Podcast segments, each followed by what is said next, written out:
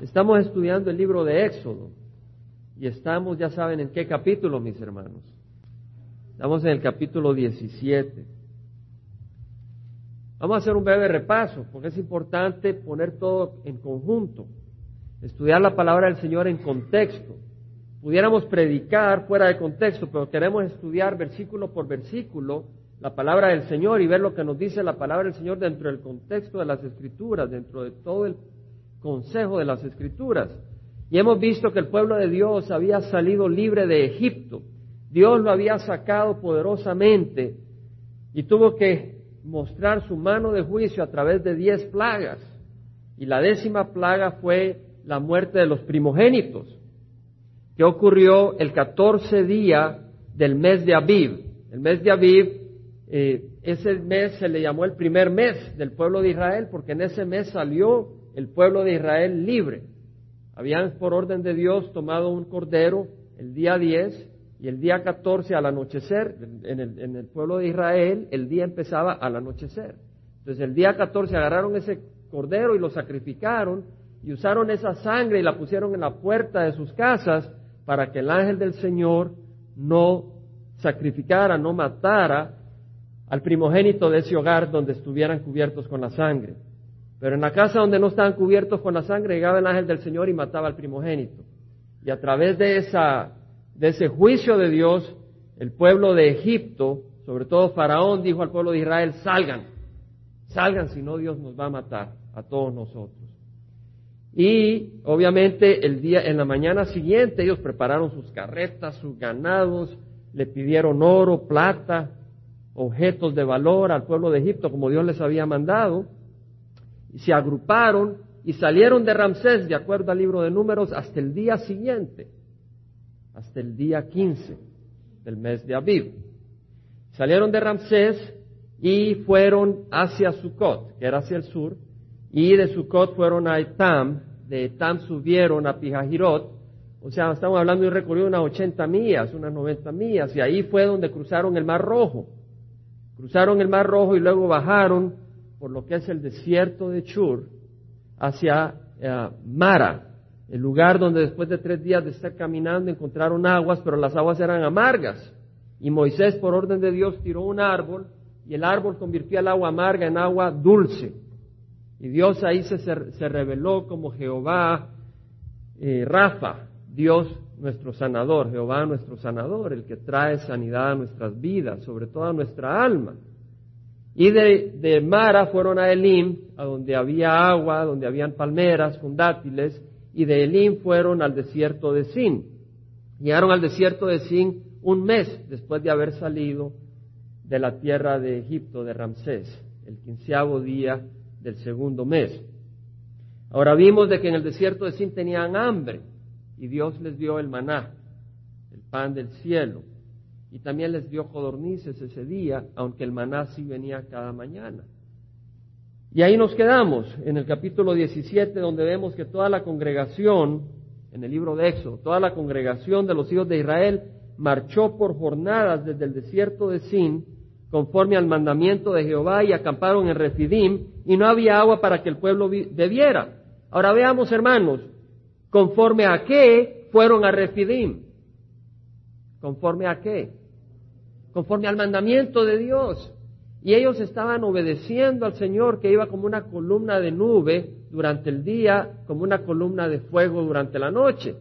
Y obedeciendo al Señor llegaron a Refidim y no tenían agua. Y el pueblo contendió con Moisés y dijeron, danos agua para beber. Moisés les dijo, ¿por qué contendéis conmigo? ¿Por qué tentáis al Señor? Vemos acá de que ante la necesidad el pueblo estaba siguiendo la voluntad del Señor. El Señor los estaba guiando visiblemente. Podían ver la nube. Y dentro de esa guía todavía tuvieron sed. Y a veces salimos de Egipto y vamos por la tierra vamos hacia la tierra prometida y hay dificultades. Y no nos debemos de sorprender. El camino del cristiano no es sin dificultades. El Señor ha prometido estar con nosotros, pero no es sin dificultades. Lo importante de que estudiemos y aprendamos nosotros acá es que el pueblo, del pueblo del Señor contendió contra Moisés. Ahora, ¿quién era el que lo había sacado de Egipto? El Señor. ¿Quién era el que los estaba guiando? El Señor. ¿Quién es el que iba a satisfacer sus necesidades? El Señor, no es Moisés. El siervo de Dios no es Dios. El siervo de Dios no es quien satisface las necesidades del pueblo de Dios. Dios es quien satisface las necesidades de su pueblo. Y eso es algo importante que todos debemos de aprender. Los hijos no deben de pensar que sus padres van a suplir la necesidad que solo Dios puede suplir. Los cónyuges no pueden esperar que sus cónyuges sean dioses. Dios es el único que puede satisfacer la necesidad más íntima de tu corazón. Aún dentro de la iglesia no podemos esperar que los líderes sean los que satisfagan la necesidad de la iglesia. Es Dios, la fuente. En el momento en que el hombre pone sus ojos en el hombre, queda maldito. Porque dice Jeremías, maldito el hombre que confía en el hombre, bendito el hombre que confía en Jehová. Debemos de confiar en el Señor para que nuestras necesidades sean completas. Si tenemos el ejemplo en David que dijo, Jehová es mi pastor, nada me faltará, porque mi pastor es Jehová. ¿verdad? Esa es la promesa del Señor. En lugares de ver despastos, Él me hace descansar. ¿Quién me hace descansar? Él. Junto a aguas de reposo me conduce. Él restaura mi alma. Sí vienen momentos de aflicción. ¿Quién va a restaurar nuestra alma? ¿Las circunstancias? ¿El hombre? ¿La organización? El Señor. El Señor. Dice, me guía por senderos de justicia por amor de su nombre. ¿Quién es el que nos va a guiar por senderos de justicia? El Señor. Ahora uno dice, bueno, ¿por qué entonces pasa el cristiano por circunstancias difíciles? Lo mencioné el domingo pasado, pero quisiera que meditáramos en ello este domingo. ¿Qué pasa cuando nos guía el Señor por un camino incómodo, de tribulaciones y sufrimiento, donde somos probados? Escribí estas notas ayer con el propósito de que las leyera y meditáramos en ella. Dios nos está moldeando a su imagen y a su semejanza. ¿Cierto? Eso nos lo dice la palabra del Señor. Ahora, el Señor no es voluble. Él no es caprichoso e inestable en su manera de ser. ¿Cierto? Gracias al Señor, Él es fiel y firme. Ahora, él es sólido, Él es estable, lleno de integridad y rectitud. Entonces nosotros debemos de ser moldeados a esa imagen, a la imagen del Señor. Y a través de las circunstancias el Señor nos prueba y revela que somos inestables. Revela de que somos cambiantes, que ante las dificultades y las adversidades nos volvemos tambaleantes y a veces nos caemos. Cuando el Señor prueba eso a través de las adversidades, él nos enseña a confiar en Él, a depender de Él y que aprendamos a ser fieles, íntegros, sin importar lo que suceda. Así nos va transformando el Señor bajo la mano santa, bajo su propia mano, a la imagen de su Hijo Jesucristo. Hermanos, las circunstancias difíciles son para moldearnos el Señor a la imagen de Jesucristo. No es fácil, no es cómodo, no es fácil golpearse, no es fácil sentirse débil, hermanos, pero el que se siente débil puede confiar en el Señor. El que se siente fuerte en sí mismo no va a confiar en el Señor y no va a ser moldeado a la imagen del Señor. El Señor Jesucristo a través de eh, Pablo nos dice, de hecho, después de ser Pablo apedreado en Listra, animó a los discípulos y los exhortaba a que perseveraran en la fe. Y lo mismo el Señor nos está exhortando a nosotros a perseverar en la fe. Y nos dice que es necesario que a través de muchas tribulaciones entremos en el reino de Dios. Es a través de tribulaciones que vamos a entrar en el reino de Dios. Hermanos, entonces si estamos en tribulaciones no debemos de murmurar. Amén. Eso es lo que leemos acá en el capítulo 17 de Éxodo. El pueblo de Dios murmuró. Murmuró contra Moisés, murmuró contra Dios lo que debemos de hacer es no murmurar, sino orar. Eso es lo que debemos de hacer. Eso es lo que nos enseña el Señor. Pero dice que ahí el pueblo tuvo sed y murmuró el pueblo contra Moisés y dijo, ¿por qué nos has hecho subir de Egipto para matarnos de sed a nosotros, a nuestros hijos y a nuestros ganados? O sea, empezaron a decir que Moisés los había sacado de Egipto para destruirlos, pero Dios los había sacado de Egipto para bendecirlos. Clamó Moisés a Jehová diciendo, ¿qué haré con este pueblo? Un poco más y me apedrean.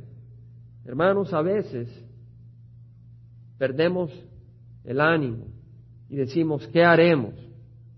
Debemos de clamar al Señor. ¿Has estado alguna vez en esa situación?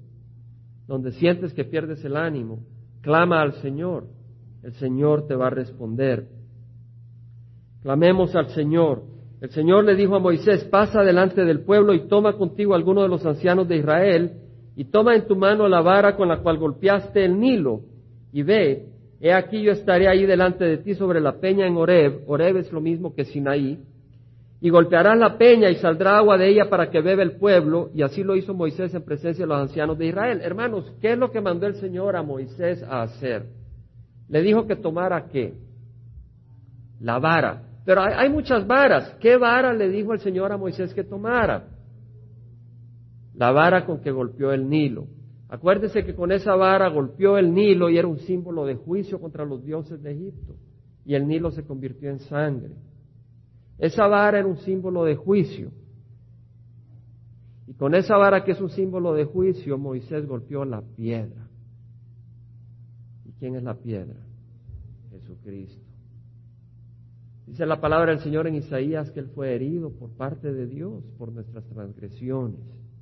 Y Jesucristo, la piedra, fue herida, fue golpeado en la cruz del Calvario para que tuviéramos nosotros agua viva. No quiere decir vivir sin problemas, pero agua viva en nuestro corazón. El Señor Jesucristo dijo, si alguno tiene sed, que venga a mí y beba. Y todo el que viene a mí, todo el que cree en mí, como ha dicho la Escritura, a lo más profundo de su ser brotarán ríos de agua viva. Pero hay que venir a Jesucristo, que es la roca. Jesucristo es la roca. Jesucristo llevó a los discípulos a Cesarea de Filipo y estaba ahí con los discípulos y les dice, ¿quiénes dicen los hombres que es el Hijo del Hombre? Y unos dijeron, bueno, eh, dicen de que eres Juan el Bautista, otros dicen que eres Elías, otros que eres Jeremías o uno de los profetas. Y el Señor Jesucristo le dice, bueno, ¿y ustedes quiénes dicen que es el Hijo del Hombre? Y Pedro contestó, tú eres el Cristo, el Hijo del Dios viviente. Y Jesucristo le respondió, bienaventurado Pedro, hijo de Jonás, porque, de Jonás, porque esto no te lo reveló carne ni sangre, sino mi Padre que está en los cielos. Y yo te digo que tú eres Pedro, y sobre esta roca edificaré mi iglesia. Ahora, Pedro es Petros, roca es Petra. Roca es una roca grande, Petros es una piedrecita. Obviamente Dios no iba a fundar su iglesia en un hombre. Dios va a fundar su iglesia en Cristo Jesús.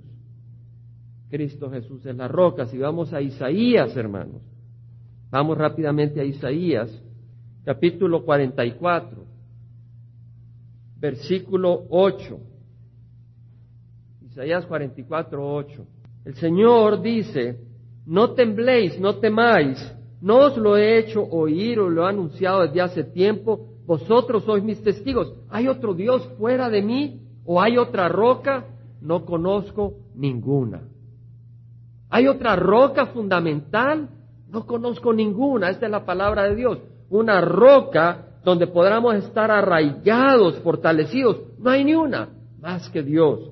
En Isaías 43, 10 dice, vosotros son mis testigos, declara Jehová, y mi siervo a quien he escogido para que me conozcáis y creáis en mí y entendáis que yo soy. Antes de mí no fue formado Dios, ni después de mí habrá. No habrá otro Dios verdadero más que Jehová. Solo hay un Dios verdadero, solo hay una roca verdadera.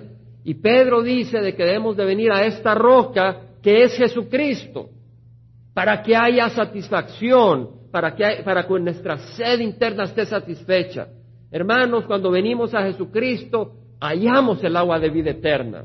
Ya no tenemos que andar buscando, pero debemos de venir a Jesucristo. Podemos ir a la iglesia, pero no hallar a Jesucristo, porque estamos queriendo llenarnos de religión, pero solo Jesucristo satisface.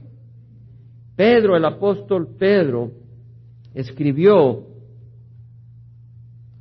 sobre esta roca, para los que quieren buscar en su, en su Biblia, primera epístola de San Pedro, capítulo 2, Versículo 2 dice, desead como niños recién nacidos la leche pura de la palabra, desead la palabra de Dios como una leche, como un bebé que necesita esa leche para ser alimentado. Pero ese deseo solo puede venir del Espíritu Santo, porque el hombre carnal solo busca las cosas de este mundo y necesitamos el Espíritu de Dios para que nos haga nacer de nuevo. Y si somos nacidos de nuevo, un bebé tiene sed y hambre y quiere leche. Pero hay que nacer de nuevo. Nacemos de nuevo al venir a Cristo Jesús y abrir nuestro corazón. Dice Pedro, desead como niño recién nacido la leche pura la palabra para que por ella crezcáis para salvación. Es la palabra del Señor la que da vida. La palabra del Señor es esa semilla que crece para vida eterna. Y luego dice, venid a Él como a una piedra viva, primera de Pedro 2.4, desechada por los hombres. Muchas personas tienen a Cristo y a alguien más, pero Él es la roca.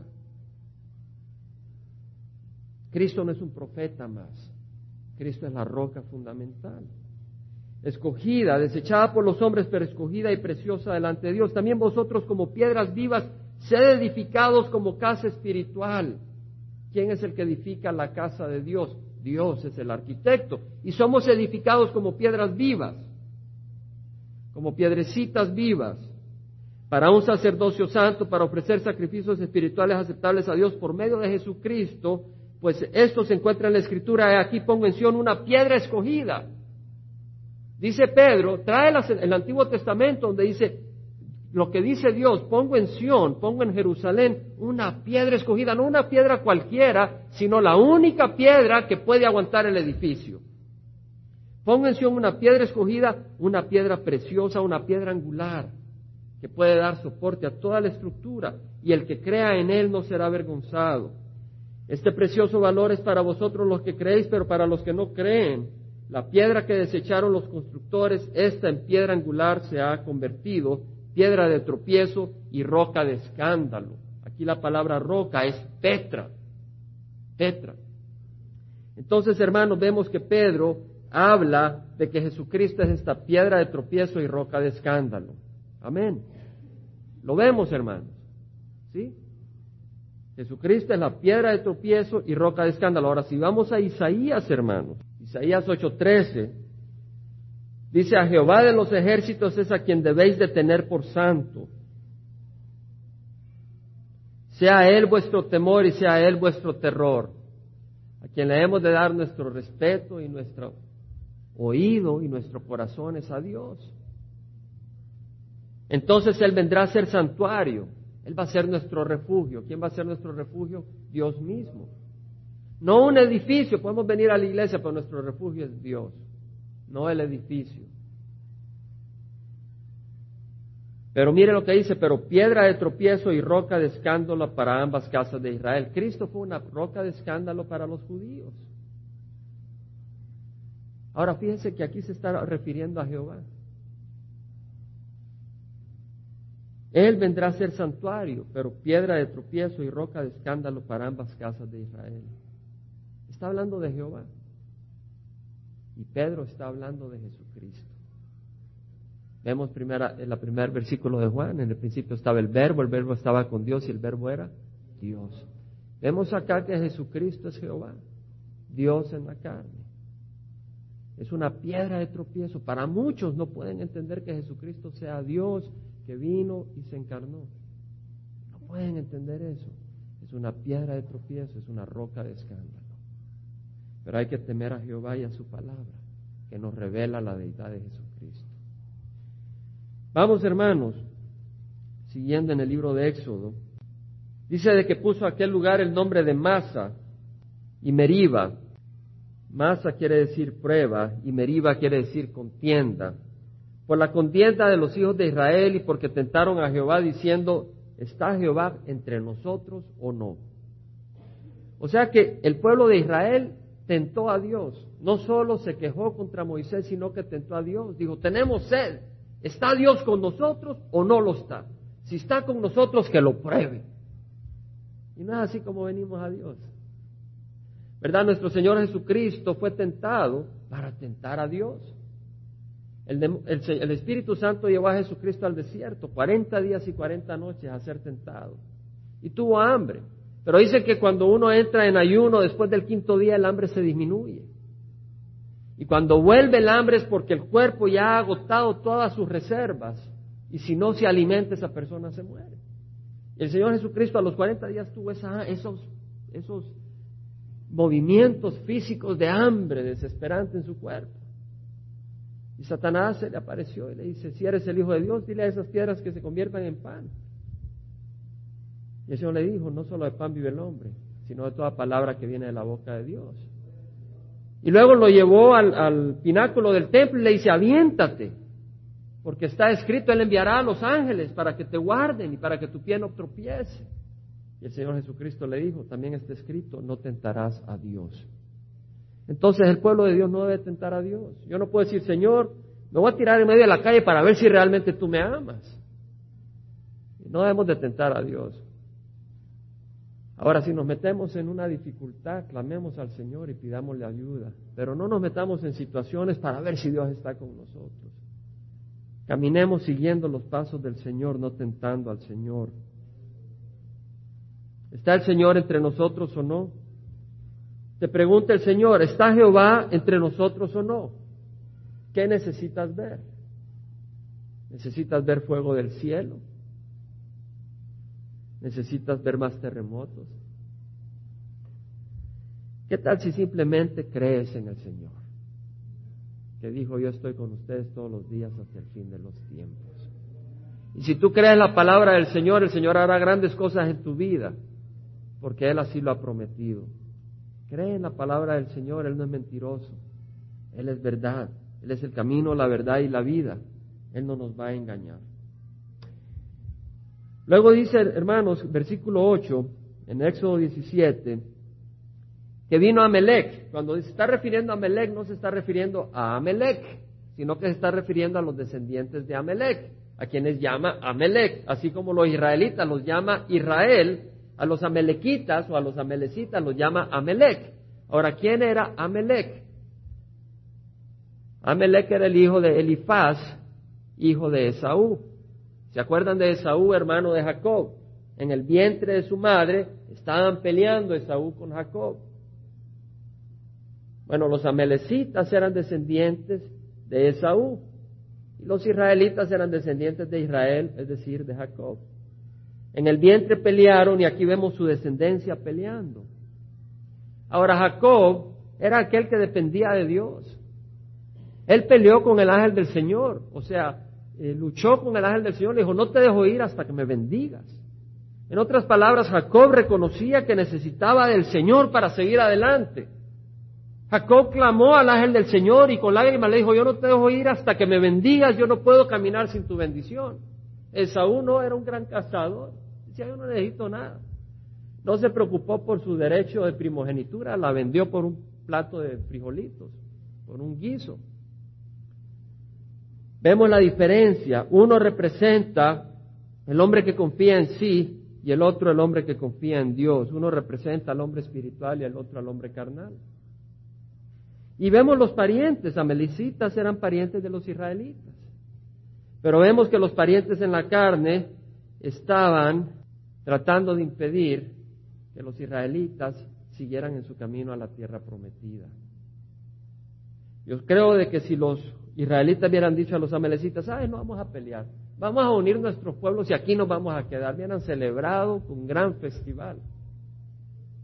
Pero ellos sabían que tenían que ir a la tierra prometida. Y eso no les gustó a los amelecitas y pelearon.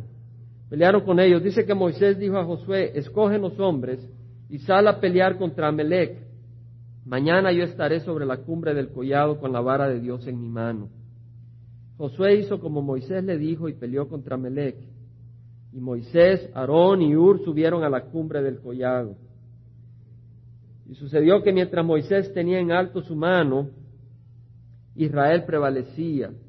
Y cuando dejaba caer la mano, prevalecía Amelec.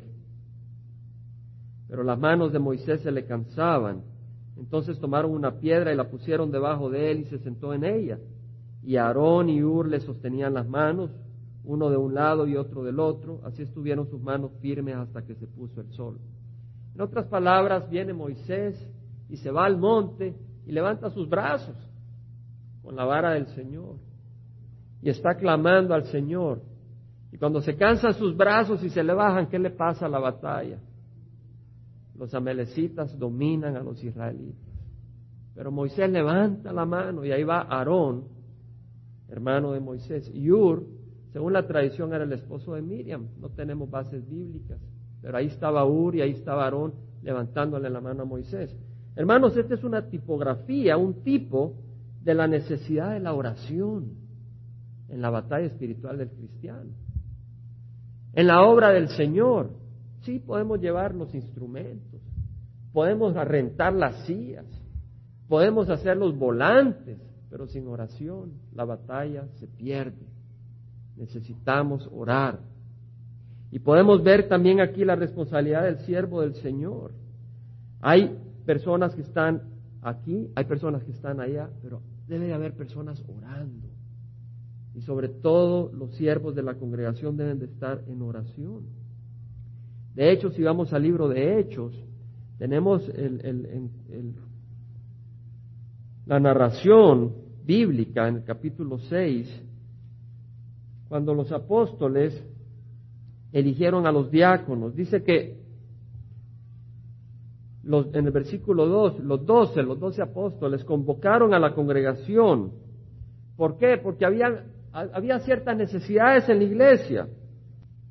Se había multiplicado el número de discípulos y hubo una queja de parte de los judíos helenistas. Los judíos helenistas eran los judíos de origen griego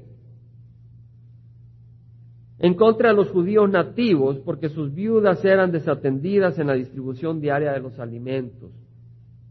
O sea, de que ahí estaban los apóstoles ministrando con los alimentos y se empezaron a quejar y dijeron, bueno, las viudas que son judías nativas de Jerusalén son las que reciben preferencia.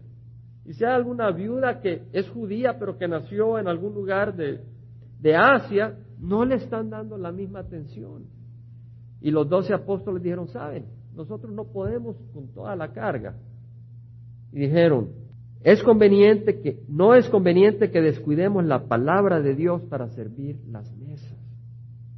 La responsabilidad principal en la congregación es que se enseñe la palabra del Señor. La palabra del Señor es importante. Una de las razones por las cuales su servidor enseña la palabra del Señor es porque hay necesidad de la palabra del Señor. Hay necesidad.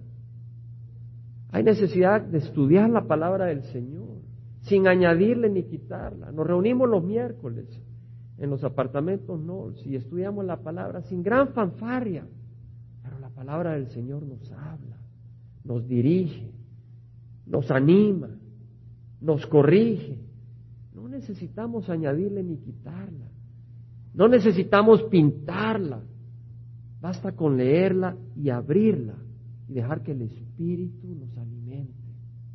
Y eso es lo que hacemos los domingos también, estudiar la palabra del Señor. Ahora dice que los apóstoles dijeron, hermanos, escoged de entre vosotros siete hombres de buena reputación. No dijeron hombres que no votaran la comida al servirla. Miren los, los requisitos. No dijeron que fueran el alcalde del pueblo o el que tiene su casa en Newport Beach o en algún lugar selectivo. Escoged entre vosotros siete hombres de buena reputación, llenos del Espíritu Santo y de sabiduría, y quienes podamos encargar en esta tarea. Y nosotros nos entregaremos a la oración y al ministerio de la palabra. La responsabilidad del siervo del Señor es la oración y la palabra.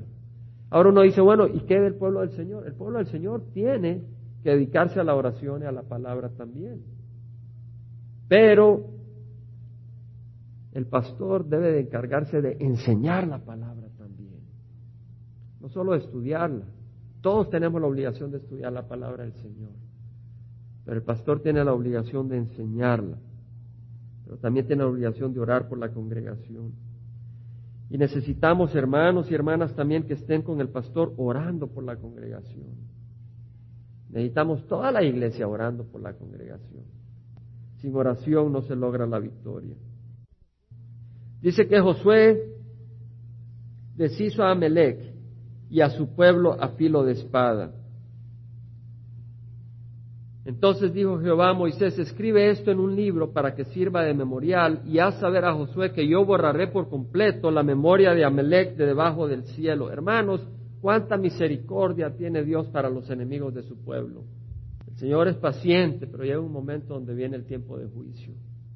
Y borró de la memoria de la tierra a los amelecitas porque se opusieron al caminar del pueblo de Israel a la tierra prometida. El Señor tiene, misericordia. Pero hay un tiempo donde entra el juicio del Señor. Ahora, si, si volvemos al pensamiento de que los amelecitas representan la carne y el pueblo de Dios representa al espíritu, al hombre espiritual, notemos acá, hermanos, que el Señor borra la memoria del hombre carnal. El Señor va a borrar todo aquello que hagamos para la honra de la carne. No va a quedar memoria de eso. Va a quedar memoria únicamente de lo que hagamos para el Espíritu. De Dios nadie se burla, todo lo que el hombre siembra, eso cosechará. El que siembra para la carne cosechará corrupción. El que siembra para el Espíritu cosechará vida eterna. Dice Pablo de que la obra de cada uno va a ser probada. ¿Cómo edifica? Nadie puede edificar en otro fundamento excepto el de Cristo Jesús. Y luego la, obra de cada uno va a ser probada. El que edificó con oro, con plata, o el que edificó con madera, con heno, con paja, va a ser probado con fuego. Y pues algunos llevarán sus obras y se van a quemar en el fuego ellos lograrán pasar porque nuestra salvación es por fe, no por obras. Pero sus obras no llegarán a la memoria eterna. Es todo aquello que hagamos para la gloria de Dios, todo aquello que hagamos de acuerdo al hombre espiritual, lo que va a permanecer. Dice que edificó Moisés un altar y le puso por nombre Jehová es mi estandarte. Y dijo, el Señor lo ha jurado, el Señor hará guerra contra Melech de generación en generación. Hermanos, quisiera eh, meditar en el versículo 15, donde Moisés hizo un altar y le puso por nombre Jehová es mi estandarte. Cuando van a la guerra, los países llevan un estandarte, una bandera. Pero el enemigo puede tomar esa bandera. El enemigo puede romper esa bandera. ¿Cuál es el estandarte del pueblo de Dios? ¿Es un símbolo? ¿Es algo físico? ¿Es algo que podemos tocar? ¿Cuál es el estandarte del pueblo de Dios? Jehová. Jehová Nisi. Jehová es nuestro estandarte. Ante ese estandarte no se puede ver con los ojos físicos, pero se pueden ver con los ojos del alma. Tal vez la gente a nuestro alrededor no puede ver al Dios que es nuestro estandarte, pero los demonios sí tiemblan. Yo te invito a que hagas Jehová tu estandarte. No una cosa visible, pero Dios mismo. Vamos a pararnos, hermanos. Vamos a cerrar en oración. Jehová es nuestro estandarte. Jehová es nuestra, nuestra marca, no algo físico que vemos. Está Jehová en nuestro corazón. ¿Cuál es la roca en que está basada nuestra vida? ¿Qué pasa cuando viene el viento? ¿Sabes cuando viene el viento? Cuando viene el huracán, no vas a estar silbando, pero puedes estar confiando en el Señor. La pregunta es, cuando viene el viento, cuando viene el huracán, ¿en quién estás confiando? Confiemos en el Señor. Padre Santo, nos has dado la enseñanza a través de las escrituras, Padre. Nos has hablado, Señor, a través de tu palabra. Vemos, Señor, de que Cristo es la roca en el desierto. En el desierto de nuestra vida, Cristo es la roca, la fuente de agua viva, Señor. Padre, si hay alguien acá que no ha venido a esa roca, yo te ruego, Señor, que les des sed, Padre, y que tomen de esa agua, Señor, para que de esa persona salgan ríos de agua de vida eterna, Señor. Si alguien no te conoce a ti como la roca fundamental de su vida, yo te ruego, Señor, que, que vengan a ti y se den cuenta que tú eres la roca estable, Padre. Gracias, Padre, por tu amor. Así como estamos ahí, yo le invito. Es nuestro deseo ser un pueblo de oración. Y ya tenemos unos tres meses donde terminamos los servicios con oración. Porque realmente la obra del Señor no se puede hacer sin oración. El viernes estaba en el trabajo, iba pasando y había un vietnamita que es de origen budista, donde varios de nosotros hemos estado sembrando la semilla ya desde hace varios años, la semilla del Evangelio. Y fui motivado por el espíritu de platicar con este hombre. Cuando me iba me dice, ah, Jaime, entendí que quería hablar conmigo. Y, ¿Qué pasó? Le digo, ah, te quiero preguntar algo, me dice, pero no sé cómo hacerlo. Me senté y me dice, no sé cómo empezar, me dice. Ah. Y agaché la cabeza para que no se sintiera intimidado. Me quedé callado y me dice, ¿sabes? Me dice, ah, cuando uno ora es necesario orar en voz alta, me dice. Digo, ¿sabes? Le digo, Dios tiene oídos. Él, él hizo tus oídos también. Y Él no necesita que tú le hables en voz alta para que conozca lo que le quieres decir. Lo puedes decir en silencio. Lo puedes decir en tu mente. Lo puedes decir en tu corazón. Puedes hablar con Él. Él te escucha. Y me dice, ¿sabes? It works. It works, me dice. En otras palabras, trabaja, funciona. O sea, este hombre ha estado clamando a Dios y se dio cuenta que Dios le responde. Es un hombre que era de origen budista. Yo te hago una pregunta, ¿será posible que un budista que creció trayéndole ofrendas a un viejo panzón, Buda, y descubrió que Jesucristo responde oraciones, experimentó esa bendición y que tú no experimentes esa realidad, yo te invito a que la experimentes. Clama al Señor, ora, lo puedes hacer ahorita, lo puedes hacer roca de tu corazón. La palabra del Señor dice que Jesucristo dice, yo estoy aquí a la puerta y toco, si alguno escucha mi voz y abre la puerta, yo entraré y cenaré con él y él conmigo. La cuestión no es si voy a la iglesia, la cuestión es tengo sed de Cristo. La cuestión no es si sé que Jesucristo es bueno, la cuestión es dejo que Él entre a reinar en mi corazón. Dice la palabra del Señor que Él a lo suyo vino, pero los suyos no le recibieron. Pero a los que le recibieron les dio el derecho de ser llamados hechos hijos de Dios, que no son nacidos de carne, ni de voluntad de hombre, ni de sangre, sino que son nacidos de Dios. Yo te invito a que recibas a Jesucristo como, si confiesas con tu boca a Jesús por Señor y crees en tu corazón que Dios lo resucitó de la muerte, serás salvo. Porque con el corazón se cree para justicia y con la boca se confiesa para salvación.